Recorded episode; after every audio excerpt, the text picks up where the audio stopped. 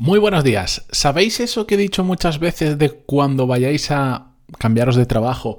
No os dejéis llevar solo por la información que os dicen en la propia entrevista de trabajo la empresa con la que estáis hablando, haced vuestra propia búsqueda, preguntad, averiguadlo muy bien, porque normalmente cambiar de trabajo suele ser un, un, paso importante en nuestra carrera profesional y hacerlo mal nos puede llevar a tener muchos dolores de cabeza, muchos arrepentimientos y un largo etcétera de cosas que no queremos que nos pasen. Pues hoy os voy a contar un caso real de un oyente del podcast que me ha encantado eh, conocer su caso porque es que es que lo ha hecho fantásticamente bien, es que lo ha hecho como se tiene que hacer.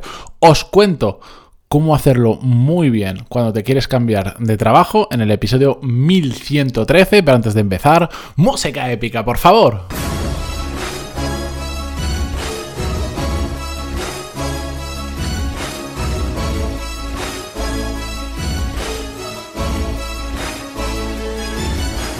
Muy buenos días a todos, bienvenidos. Yo soy Matías Pantaloni y esto es Desarrollo Profesional, el podcast donde hablamos sobre todas las técnicas, habilidades, estrategias y trucos necesarios para mejorar cada día en nuestro trabajo. En el episodio de hoy, como ya os introducía, os voy a contar el caso de David. David eh, no solo es el oyente de, un oyente del podcast, sino que además es un cliente de Core Skills y eso eh, por suerte me permite haber intercambiado pues unos cuantos emails con él y eso me ha llevado a saber desde que empezamos a hablar, cuando empezó a escuchar el podcast y después cuando se convirtió en cliente, de lo que quería, de lo que buscaba. Tiene un trabajo X, voy a mantener algunos datos eh, para, para guardar su anonimato, pero siempre había querido ser Project Manager. Desde, yo diría que desde el, email 1 o 2 que intercambiamos, siempre me dijo que su objetivo era ser Project Manager en una empresa grande, en una empresa internacional, etcétera, etcétera, que es todo lo contrario que, lo que, que el tipo de empresa en el que está ahora. La cuestión es que hace poquito eh, le ofrecen justamente eso, ser Project Manager en una empresa de renombre, lamentablemente, y para guardar su anonimato voy a omitir el nombre de la empresa y el sector, pero es una empresa que os aseguro que una, yo diría que más o menos la gran mayoría conoceréis. Es una empresa internacional, de hecho yo diría que es española, pero está en un montón de países del mundo. Y bueno, este, estas, este tipo de empresas que cuando escuchas el nombre suena como muy bien. Que dices, es evidente que si paso por esa empresa, solo el poder tener la marca en mi currículum de, oye, he trabajado 3, 4, 7 años, los que sean, en esa empresa, me va a facilitar el ir un poquito más allá en el siguiente trabajo. Voy a tener marca. Lo típico que si trabajas en el Google, Amazon de turno, pues todos sabemos que eso ayuda a tu marca profesional, ¿vale? La cuestión es que todo pintaba muy bien, pero eh, David me arrojaba la siguiente conclusión que si me permitís, no os voy a leer el email entero, pero sí la parte en la que me cuenta qué hizo y qué conclusiones llegó. Porque me parece la, la, clave de este episodio. Me dice, pero el problema es este. Busqué en portales de empleo cuáles eran las opiniones de empleados de esa empresa y luego me metí en LinkedIn y busqué antiguos empleados de esa empresa en mi ciudad. Conecté con ellos y les pregunté directamente cómo era trabajar allí. Le escribí a unas 15 personas, de las cuales me contestaron 7. De las 7 personas que me contestaron en LinkedIn, que conocen a mi posible futuro jefe, muy bien acertado eso.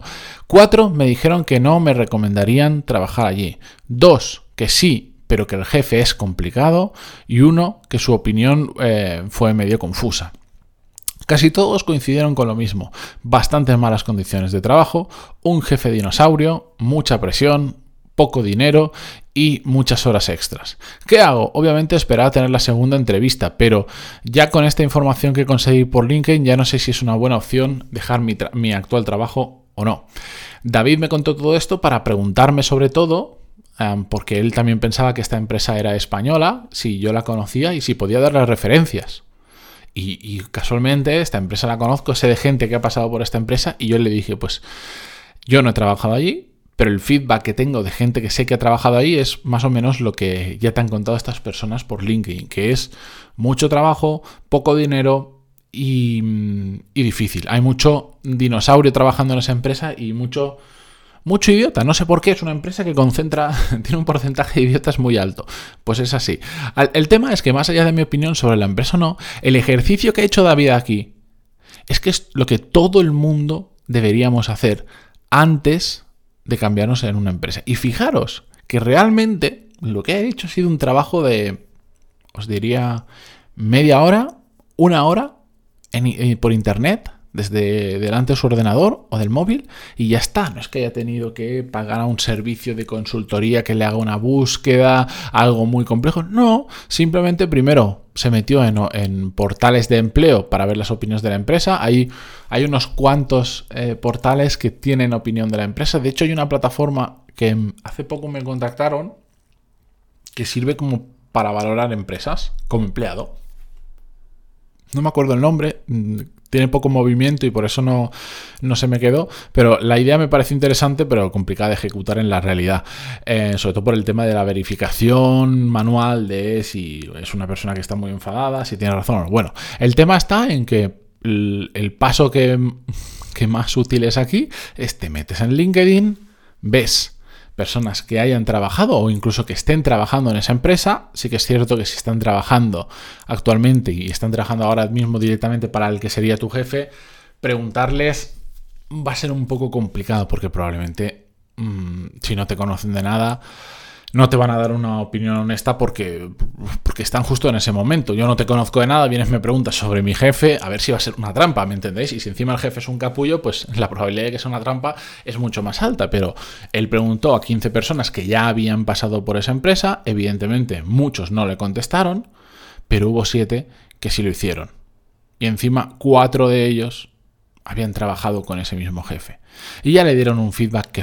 De esos 4 de esos siete, cuatro te dicen directamente ni se te ocurra trabajar allí. Dos te dicen, bueno, a ver, el jefe es complicado, pero pero yo sí te lo recomendaría y uno que pues, dice que le dio una, una, opinión medio confusa, a saber, gente que no te conoce nada te está diciendo, cuidado dónde te vas a meter. Aquí lo ideal, además, habría sido poder llegar a gente que a través de un contacto tuyo tuvieras más confianza con la que poder hablar. Imaginaros pues un, punto en común, un punto en común que digas, oye, mm, soy amigo de no sé quién, me ha pasado tu email, me ha pasado tu contacto, te quería hacer estas preguntas y como eres amigo de una persona en común, pues probablemente te va a dedicar más tiempo, incluso el punto de información que te va a dar, el detalle, va a ser mayor. Pero lo que he hecho es fantástico y es lo que todos deberíamos hacer.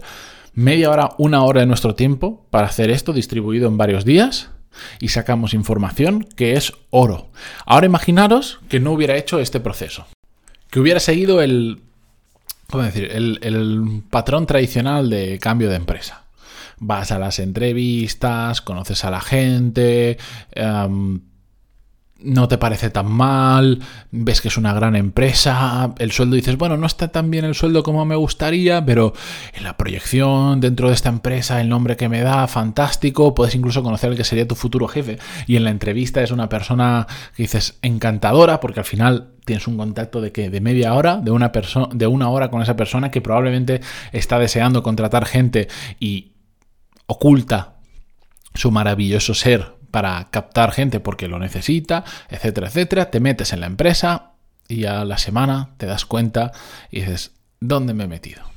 ¿Dónde me he metido? Esto no está bien pagado. Este tío que en la entrevista parecía maravilloso, es un desastre trabajar con él. Ya se ve que es un capullo y se ve que voy a tener problemas. Em, trabajo mucho y poco dinero, etcétera, etcétera, etcétera. Y ya te has cambiado de trabajo. Eso es muy duro. El día que te das cuenta y dices, ahí va, ¿Qué he hecho? Conozco muchos casos, ¿eh?